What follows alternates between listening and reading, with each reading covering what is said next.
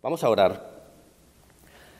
Padre, te damos gracias por esta mañana maravillosa, por este día especial, Señor, porque podemos acercarnos a ti de una manera especial, dedicarnos, Señor, a tus asuntos, lo cual es nuestro bien y queremos hacerlo para tu gloria. Que seas exaltado, Señor, por tu iglesia, es nuestro deseo en todo lugar y ahora, Señor, específicamente rogamos, bendícenos en el entendimiento de las escrituras para que podamos vivir, Señor, de una manera que te dé la gloria, que te exalte, que estés agradado con tu iglesia y seas adorado no solamente en los momentos de culto, sino también con toda nuestra vida. Que a ti sea la gloria, Señor, es nuestro deseo. Asístenos, Padre, en este momento. En el nombre de tu Hijo Jesucristo lo rogamos. Amén. Vamos a abrir, hermanos, las Sagradas Escrituras en el libro de Génesis, capítulo 2.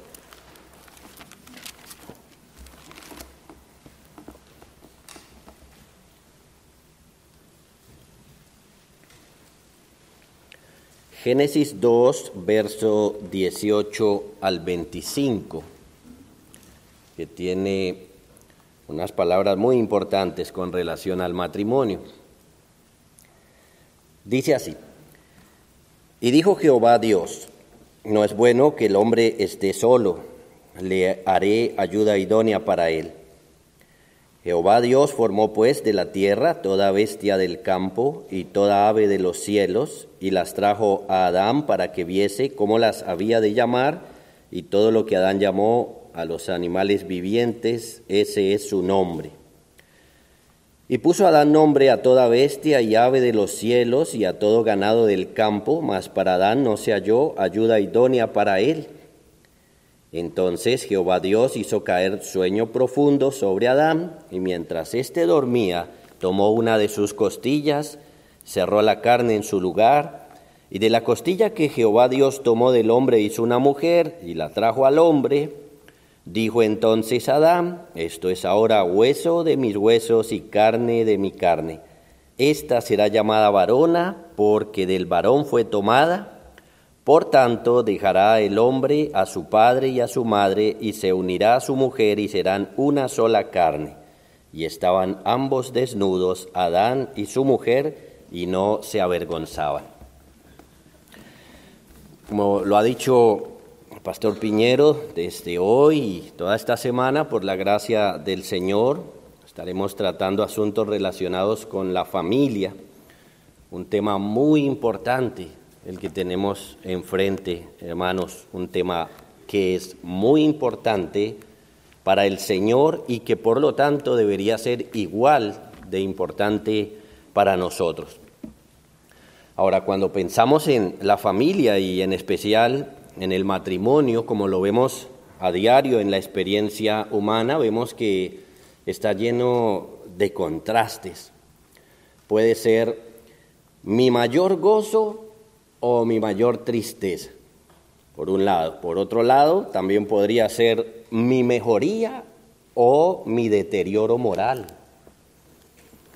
Así que bueno, aquí hay algunos asuntos bien importantes para prestarles atención. Ahora, las grandes dificultades que se tienen muchas veces en el matrimonio surgen primeramente porque muchas veces venimos al matrimonio y ni siquiera sabíamos que era eso. Como que nos casamos o llevamos ya unos años y decimos, a mí nadie me había dicho que era esto. Pero esa es la realidad, ya estamos allí en unas relaciones y bueno, empezamos a experimentar o tristeza o alegrías o un crecimiento o todo lo contrario.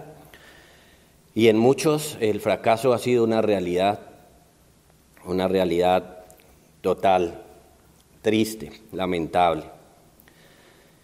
Bueno, surgen una serie de preguntas. ¿Qué es el matrimonio? ¿Para qué fue diseñado? ¿Puedo esperar de él gozo o solo tengo una posibilidad remota de ser feliz en mi matrimonio?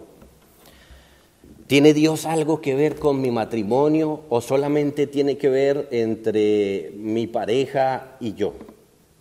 Esas y otras preguntas debemos responderlas de manera bíblica. Es importante que respondamos de manera bíblica y esto va a marcar una diferencia enorme en muchas áreas y especialmente en la experiencia, en la experiencia nuestra.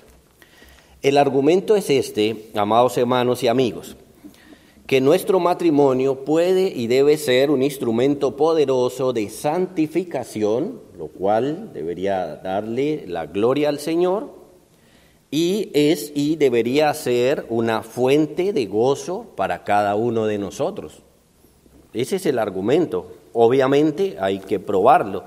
Y para hacerlo, entonces, esta mañana vamos a ver la, familia desde la perspectiva de Dios. Aquí hay una importancia enorme en el hecho de que nosotros podamos ver la familia, el matrimonio, desde la perspectiva de Dios y no la nuestra, no la personal o la que otros han querido tal vez poner sobre la familia. Entonces veámoslo de esta manera. En primer lugar, debemos ver la familia como un invento de Dios, una creación de Dios, un invento de Dios. Debemos entender y abrazar, amados hermanos, la enseñanza bíblica de que la familia es una creación de Dios, que es su invento, y por lo tanto eso le da prerrogativas al Señor alrededor de la familia, alrededor del matrimonio. Fue al Señor, al Dios Todopoderoso, a quien se le ocurrió la excelente idea de la familia, la excelente idea del matrimonio. Desarrolló la idea de su correcto funcionamiento, sus partes, sus propósitos, el lugar que debe tener cada uno dentro de su familia, sus roles y por lo tanto también los beneficios que cada uno puede tener dentro de una familia bien conformada. El contraste a esto entonces es que la familia no es un invento del hombre, no es. No podemos pensar ni por un momento, por ejemplo, que fue Adán quien inventó el matrimonio o cualquier ser humano y que por lo tanto los hombres tengan el derecho a decir cómo funciona la familia. Y, note que estamos en un tiempo donde se está hablando de, de construir la familia, de volverla a formular, y entonces estamos en una situación de riesgo enorme en estos días. O sea que hoy sí tenemos al hombre tratando de inventar la familia, pero eso ya estaba inventado. Y fue el Señor quien la inventó. No es el hombre, es Dios. Ahora bien, vamos a Génesis 1.26 en adelante y, como se ha dicho, en el capítulo 1 de Génesis se da una presentación general de la creación del Señor y especialmente con relación al hombre. En el capítulo 2 de Génesis ya eh, se especifican varios asuntos que se contaron de manera general en el capítulo 1. Entonces leemos verso 26 al 31. Entonces dijo Dios, hagamos al hombre a nuestra imagen, conforme a nuestra semejanza y señoré en los peces del mar, en las aves de los cielos, en las bestias, en toda la tierra y en todo animal que se arrastra sobre la tierra. Y creó Dios al hombre a su imagen, a imagen de Dios lo creó, varón y hembra los creó. Y los bendijo Dios y les dijo, fructificad y multiplicaos, llenad la tierra y sojuzgadla y señoread en los peces del mar, en las aves de los cielos y en todas las bestias que se mueven sobre la tierra. Y dijo Dios, he aquí que os he dado toda planta que da semilla, que está sobre toda la tierra, y todo árbol en que hay fruto y que da semilla, os serán para comer. Y a toda bestia de la tierra, y a todas las aves de los cielos, y a todo lo que se arrastra sobre la tierra en que hay vida, toda planta verde le será para comer. Y fue así. Y vio Dios todo lo que había hecho, y aquí que era bueno en gran manera, y fue la tarde y la mañana el día sexto. Normalmente, cuando leemos este pasaje, pensamos en la creación del hombre, pero pensamos en la creación del hombre de manera individual. Ah, muchas veces no hacemos una conexión aquí con la familia, sino que pensamos, sí, creó Dios al hombre y creó Dios a la mujer, pero tanto en el capítulo 1 que acabamos de leer, como en el capítulo 2 hay una conexión del Señor con relación a la creación de cada uno y la familia. Por ejemplo, en el verso 27 estamos leyendo que creó Dios al hombre a su imagen, varón y hembra, y de inmediato el verso 28 nos habla que los bendijo. Pero en nuestra mente como que dividimos esos, esos pasajes, como que no conectamos la idea, y una idea muy importante que quiero subrayar, la cual es que no solamente está creando el Señor dos personas aquí, sino que está creando la familia, lo cual es supremamente importante. Es decir, si me lo permiten decir de una manera tal vez jocosa, podríamos pensar que Dios no le creó a Adán, por ejemplo, una vecina. Dios no le creó como una amiga, donde su primer contacto fue, buenos días vecina, ¿cómo está?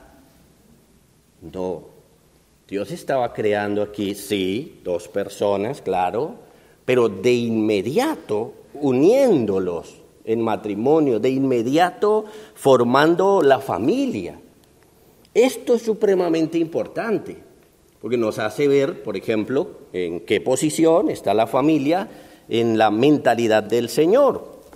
Leemos estos textos cómo Dios en el marco de la creación está creando la familia y nos está dando la institución de la familia. Tenemos en estas palabras la creación entonces no solo de personas individuales y por supuesto que no desconectadas, sino que tenemos aquí al Señor organizando la familia, creando la familia, dándonos su estructura básica y una serie de cosas, amados hermanos, que en principio pasamos por alto, pero que cuando vamos al Nuevo Testamento y vemos al Señor Jesús, al apóstol Pablo citando estos pasajes, nos damos cuenta que aquí había mucho más de lo que habíamos visto en una primera lectura. La creación de la familia. Ahora luego pasamos al verso 24, eh, perdón, al capítulo 2, verso 24 donde se nos explica más detalladamente qué fue lo que pasó en el capítulo 1.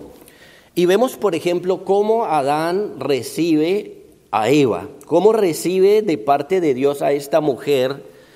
Y Adán no la recibe como una mujer que está aparte de él, como, como simplemente una extraña o algo así, sino que la manera como Adán la recibe es bajo la idea de la familia, bajo la idea del matrimonio, porque dice eh, Génesis 2, 23 y 24, dijo entonces Adán, esto es ahora hueso de mis huesos, carne de mi carne, esta será llamada varona porque del varón fue formada, por tanto dejará el hombre a su padre y a su madre, se unirá a su mujer y serán solo una eh, serán una sola carne.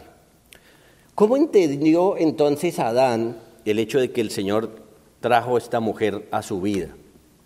Lo entendió precisamente como que no son dos personas individuales aparte, sino que Dios estaba creando una familia, que Dios estaba creando el matrimonio y la pregunta entonces allí es por qué nosotros lo vamos a entender diferente. Tenemos aquí entonces la institución de la familia de tal manera que esto es una historia que no nos está hablando de hombres separados, sino de la institución, esta institución tan importante que el Señor ha dado como es la familia. un tema importante. Lo primero que hizo el Señor entonces fue crear esta familia.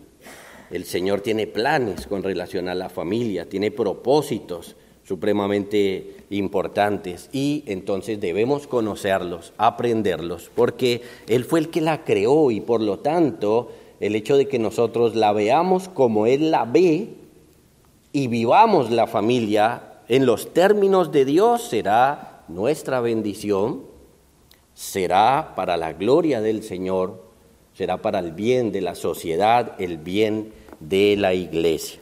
Así que esto es supremamente importante, hermanos. Ahora, precisamente por esto que el Señor estaba haciendo allí, crear la familia, es que luego encontramos muchos pasajes en el Nuevo Testamento que van a citar estos relatos para sacar conclusiones de diferentes temas. Por ejemplo, cuando el Señor va a dar una respuesta acerca del divorcio. Mateo 19, 8 le preguntan al Señor acerca de esto y Él les responde, por la dureza de vuestro corazón Moisés os permitió repudiar a vuestras mujeres, mas al principio no fue así. Noten cómo el Señor Jesús, para responder la pregunta acerca del divorcio, va a lo que estamos viendo, Génesis 1, Génesis 2, los lleva allí, le responde con estas palabras, mas al principio no fue así. ¿Y por qué el Señor responde de esta manera? Porque cita el relato del Génesis, porque tenemos ahí la institución de la familia y una serie de normas, de reglas, que aunque oscuras, están ahí. Ahí las estaba mostrando el Señor. Ya nos toca es a nosotros estudiar juiciosamente el tema. Así que cuando vamos a pasajes como estos, nos damos cuenta lo importante de la obra del Señor en la creación, nos damos cuenta que está creando el matrimonio y del matrimonio dijo entonces, entre otras cosas, y vio Dios todo lo que había hecho y aquí que era bueno en gran manera. Hace poco estuvimos en, en Bogotá, en una notaría con unos hermanos en el tema de su matrimonio y las personas que trabajaban allí me dijeron, ¿usted es el novio? dije, no, yo estoy casado hace 20 años. ¿Y cómo le ha ido? bien. Eso es una lotería. No, no es una lotería. No es una lotería. Tenemos en la escritura una cantidad de enseñanzas que nos muestran este camino para la santificación y el gozo en el matrimonio. El pecado, por supuesto, siempre nos va a estorbar, la felicidad en el hogar siempre va a depender mucho de la manera como haya santidad o no en el matrimonio. La alegría del matrimonio va a depender mucho de si le damos rienda suelta a nuestros pecados o no. Va a depender mucho si obedecemos al Señor en su institución, cómo se debe manejar, cómo se debe vivir, pero eso está explicado en las Sagradas Escrituras. Así que, hermanos, al ser un invento de Dios, el matrimonio debe funcionar como Dios dice y no como a nosotros se nos ocurra. Debemos aprender a ser obedientes en los asuntos relacionados con el matrimonio y sacar de él nuestras imposiciones o gustos pecaminosos. Debemos poner en el corazón que el invento de Dios es bueno en gran manera. Es bueno para todos, es bueno para nosotros, está bien. Y hermanos, no nos inventemos hoy el matrimonio no queramos nosotros inventarlo, inventar sus formas, sus reglas. No queramos hacerlo porque ya hay quien lo ha inventado y el que lo inventó es Dios y Dios mismo vio que era bueno en gran manera. Por lo tanto, todo lo malo que hay allí es lo que nosotros mismos le introducimos al matrimonio. Así que veámoslo como un invento de Dios. En segundo lugar, debemos ver la familia para la manifestación de la gloria de Dios. Esto es importante. Somos nosotros los primeros allí en el matrimonio, son nuestros intereses los que deben primar en el matrimonio.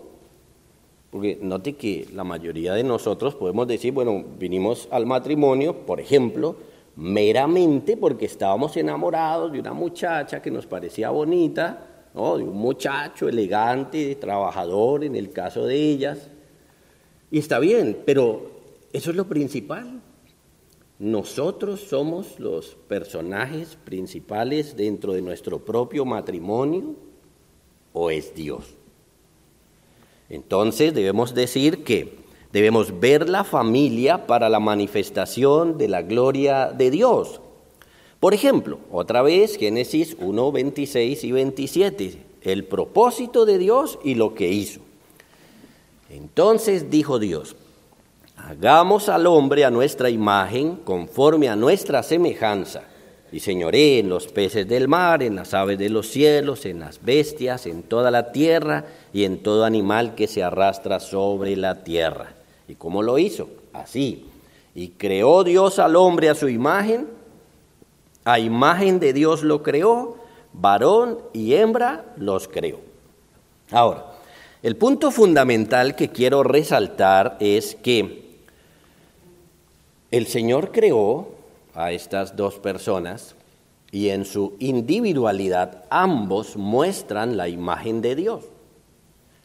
Pero si el punto, como lo he dicho, es que el Señor no solamente estaba creando dos seres individuales, sino la familia, eso significa que la familia fue hecha para mostrar la imagen de Dios. Eso es lo que significa. Tenemos aquí la conformación de una familia, así que estas palabras debemos entenderlas también para la familia, que Dios creó el matrimonio para la manifestación de su gloria, para la manifestación de su imagen y semejanza. Esto nos queda claro, por ejemplo, en pasajes como el capítulo 5 de Efesios. Allí, en el verso 1, el apóstol Pablo lo primero que le dice a los hermanos es, sed pues imitadores de Dios como hijos amados, mostrándonos la importancia de seguir su ejemplo. Unos versos más adelante, en el verso 22 en adelante, dice, las casadas estén sujetas a sus propios maridos como al Señor, porque el marido es cabeza de la mujer, así como Cristo es cabeza de la iglesia, la cual es su cuerpo y Él es su Salvador. Así que como la iglesia está sujeta a Cristo, así también las casadas lo estén a sus maridos en todo. Maridos, amad a vuestras mujeres, así como Cristo amó a la iglesia y se entregó a sí mismo por ella. Cuando leemos esto y hacemos esta conexión que Pablo está haciendo con la iglesia, a veces tenemos conflicto. Por ejemplo, si leemos eh, eh, el último verso de este capítulo, eh, hay una expresión allí de Pablo que muchas veces, si no entendemos lo que tenemos aquí, pues se nos complica. Por ejemplo, en el verso 32 dice, grande es este misterio, mas yo digo esto respecto de Cristo y de la iglesia. Cuando él dice eso, uno pregunta, pero luego no estaba hablando a la esposa y al esposo. Luego no estaba hablando de cómo debe funcionar el hogar. Y, Pablo ahí en el 32 nos dice, no, yo estoy diciendo esto respecto de Cristo y de la iglesia. Así que eh, quedamos como, como que no sabemos a la final qué estamos teniendo frente a nosotros. Pero el punto realmente es sencillo y es que la manera como el Señor ha organizado la familia es para mostrar asuntos relacionados con Él y su reino.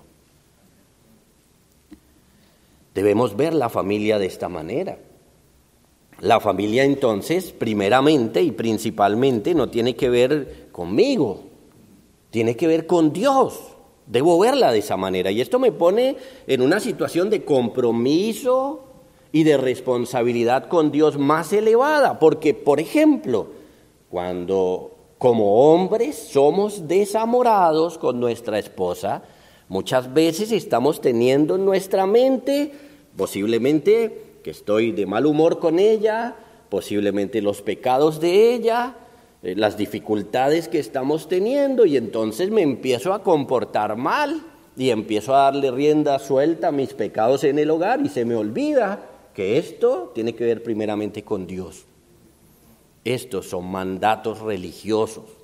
Por, esa primera, por eso primera de Pedro 3.7 le dice al hombre que si él no trata a la mujer con cierta consideración, sus oraciones van a tener estorbo, por ejemplo.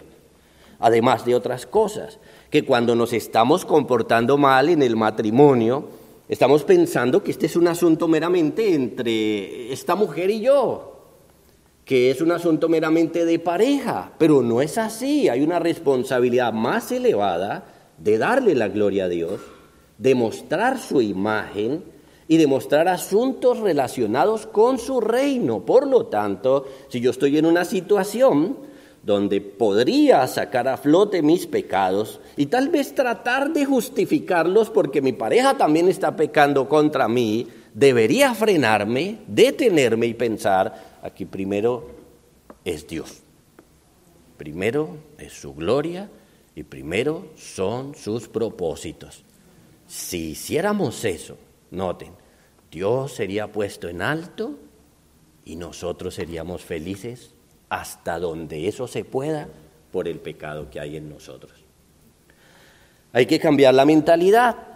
No se trata entonces meramente de mi pareja y yo, no se trata meramente de una relación entre dos, sino que aquí también está incluido el Señor.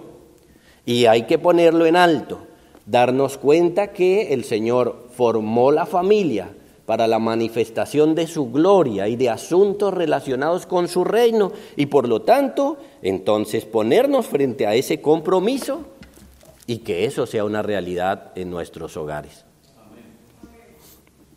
Nuestro deber entonces es combatir el pecado, porque es totalmente contrario al Señor. Ahí vemos el camino a la santidad.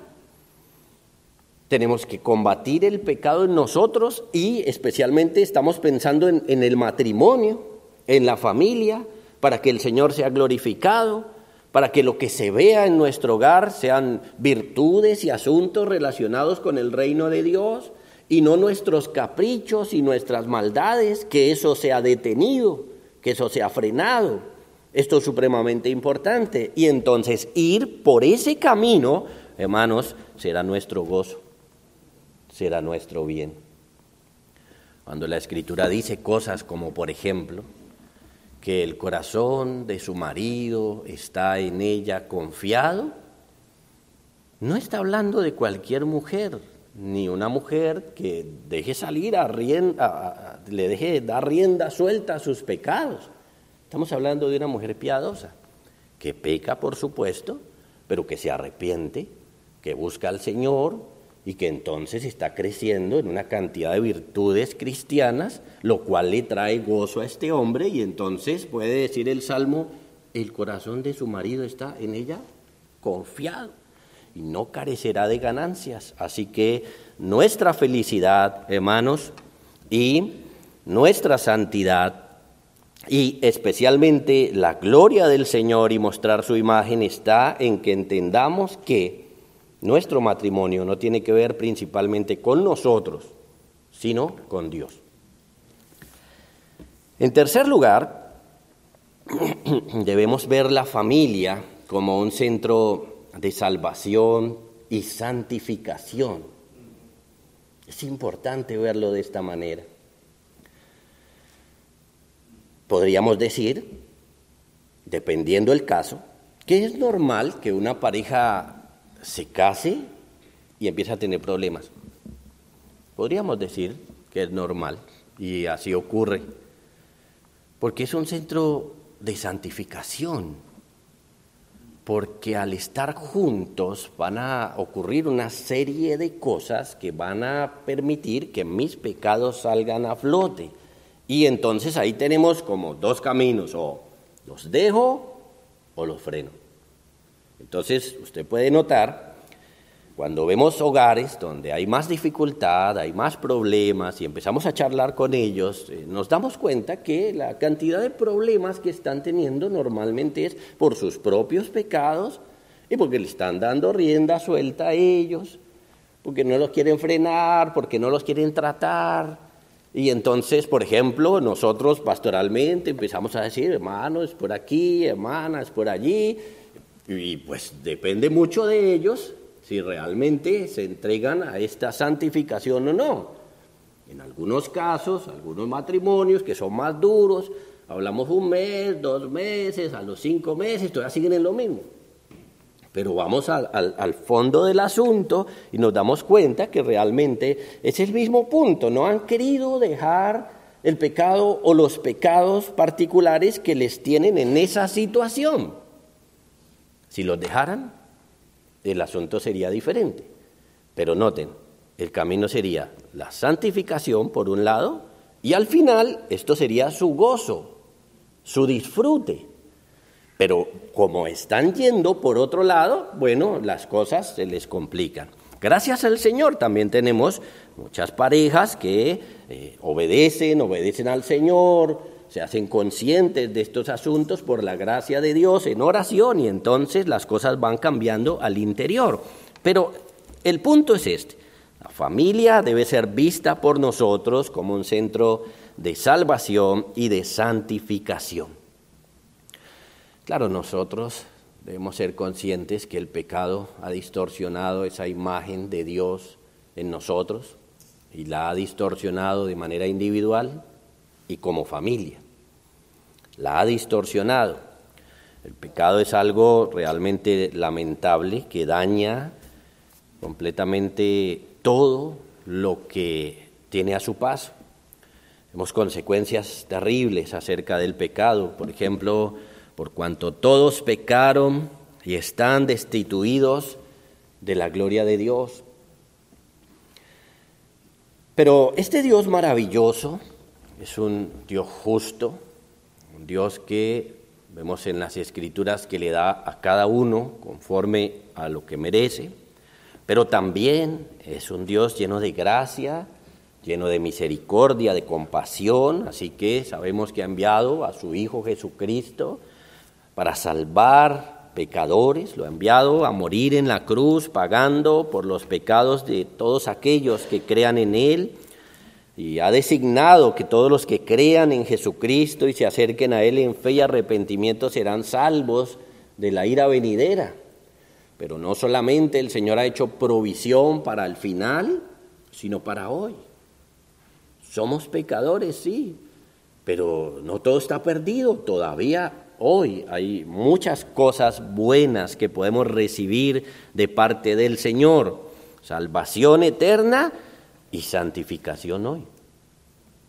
Ahora, noten que por nuestro pecado el Señor ha diseñado todo lo relacionado con la salvación, ha hecho provisión en su Hijo, ha designado que la predicación sea el método para llamar a las personas a esta salvación, el método por excelencia, como lo dice el apóstol Pablo, porque todo aquel que invocar el nombre del Señor será salvo. ¿Cómo pues invocarán en aquel en el cual no han creído? ¿Y cómo creerán en aquel de quien no han oído? ¿Y cómo irán sin haber quien les predique? ¿Y cómo predicarán si no fueren enviados? Como está escrito, Cuán hermosos son los pies de los que anuncian la paz, de los que anuncian las buenas nuevas. Así que el Señor ha designado toda la metodología para traer personas a la salvación a través de la predicación y la enseñanza de su palabra. Pero miren, uno de los principales centros de dicha enseñanza es o debe ser la familia. Así lo vemos en las Sagradas Escrituras.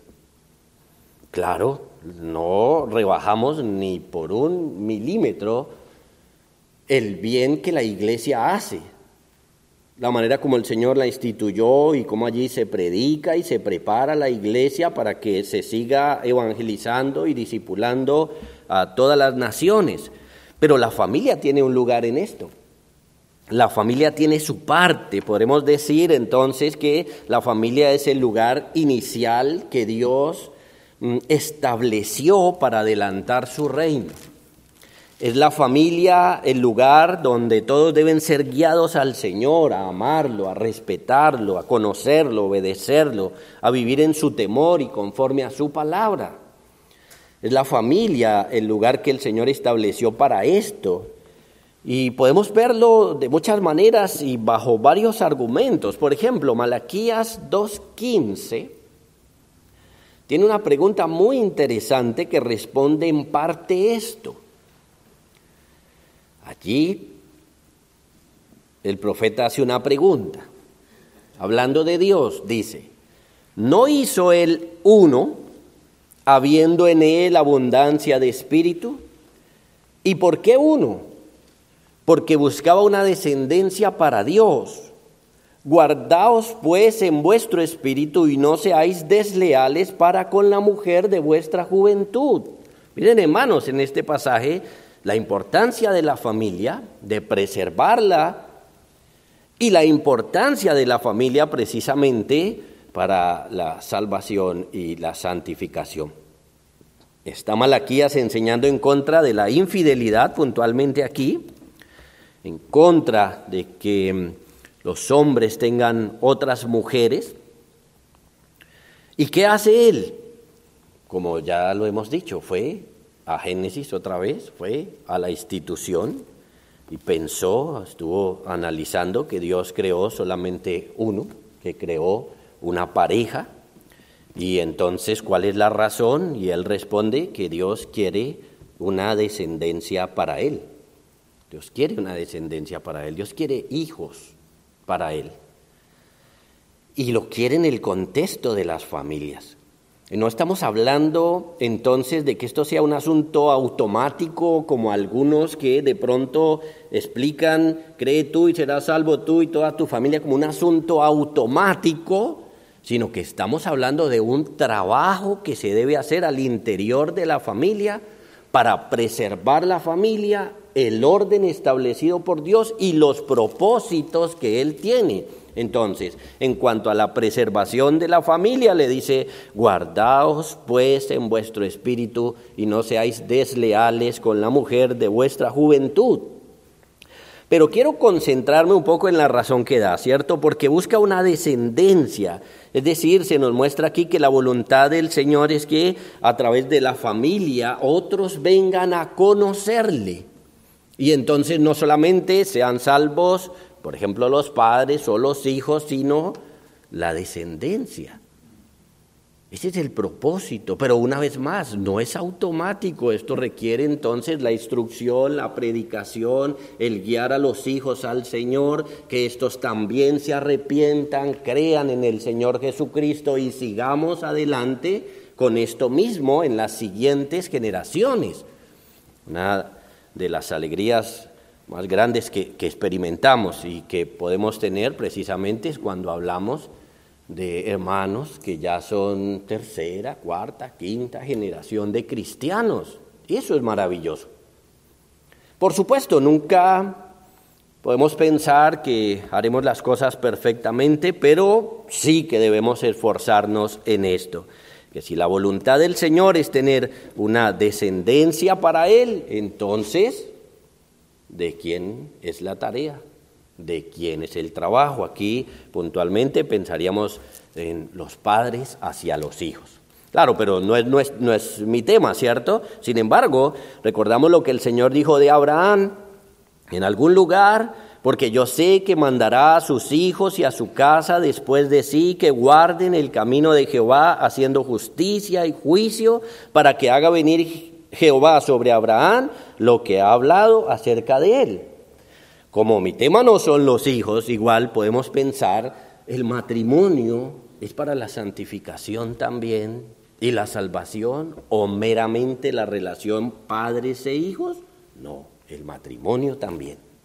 Por ejemplo, si pensamos en la responsabilidad que el Señor le da al hombre en Efesios 5:25, dice, Maridos, amad a vuestras mujeres, así como Cristo amó a la iglesia y se entregó a sí mismo por ella para santificarla, habiéndola purificado en el lavamiento del agua por la palabra. Es decir, que el propósito para un marido cristiano por excelencia es la santificación de su esposa.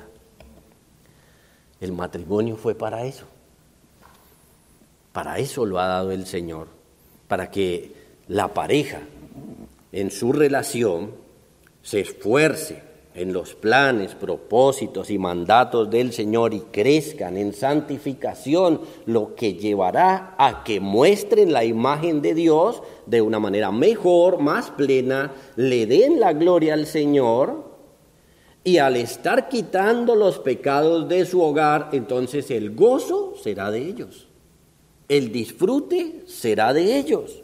Así que no solamente los hijos, sino la pareja también y ahí, entonces, debemos estar comprometidos con esto. Por mi parte, no darle rienda suelta a los pecados. Hay muchos, montones. A cada rato nos asedian, nos atacan. Y en la relación de pareja, ustedes saben que es así. Debemos estar muy llenos de ira contra nuestra pareja en algún momento, justificada o injustificadamente, no importa, porque el tema es nuestro corazón. ¿Qué hacemos con eso? ¿Y cómo tratamos eso? ¿Frenamos nuestros pecados o le damos rienda suelta y entonces tenemos hogares llenos de tristeza, de dolor y deshonrando al Señor, no mostrando su imagen? O nos vamos a esforzar en todo lo contrario por la gloria de Dios y la santificación como pareja. Bueno, este es uno de los propósitos que el Señor tiene, nuestra santificación, para su gloria y para nuestro bien. Así que noten, el provecho es enorme, el provecho es maravilloso si nos damos cuenta que Dios inventó el matrimonio y debemos vivirlo entonces como Él nos lo está planteando. El, el provecho será de nosotros y la gloria del Señor. Entonces, en resumen, familia desde la perspectiva de Dios hasta aquí es que es un invento de Dios, para la manifestación de su gloria y su reino y un centro para la salvación y la santificación. Entonces, en cuanto a los hermanos, pueden ustedes ver lo importante entonces que es que obedezcamos al Señor en los asuntos relacionados con nuestro matrimonio. ¿Qué tanto debemos exponernos a enseñanzas de la familia? Porque algunos hermanos dicen, otra vez la familia, vamos a, aprender más de la familia. Eso ya me lo sé, pastor. ¿Cuánto debemos aprender y ser diestros en estos asuntos? ¿Y con qué intensidad debemos obedecer al Señor en nuestros hogares?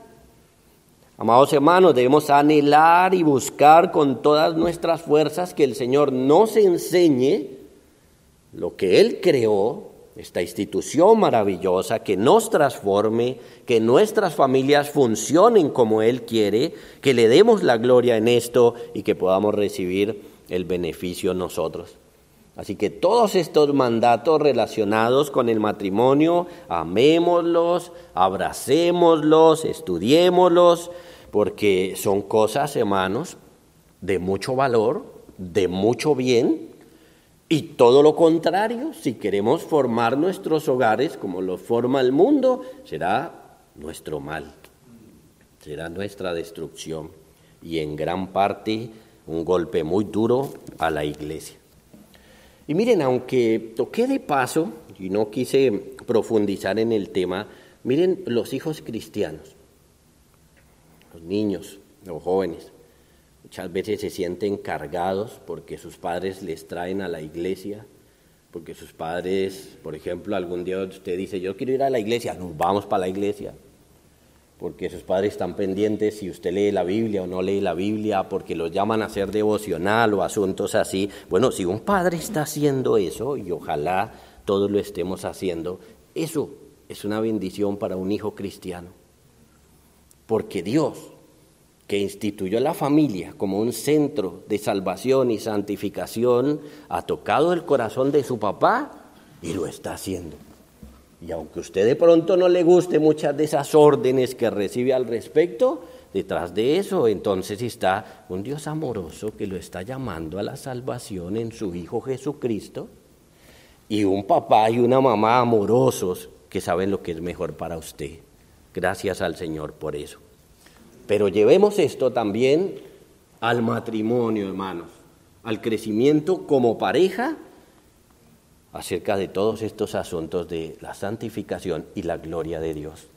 Será nuestro bien, hermanos, y será adorar al Señor, no solamente con nuestros labios, en un culto público que hay que hacerlo y hacerlo bien, sino también al interior de nuestra casa, cuando nadie nos ve, solo Dios, pero es honrado.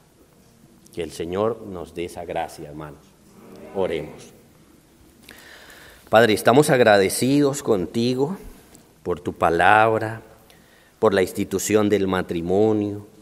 Estamos agradecidos por la luz que nos das al respecto, Señor tenemos este desafío siempre frente a nosotros y rogamos, Padre, transforma nuestros corazones para que podamos vivir al interior de nuestro hogar, Señor, de una manera que tú seas glorificado, que tu iglesia te honre, Señor, que tu iglesia te exalte también en la relación marital.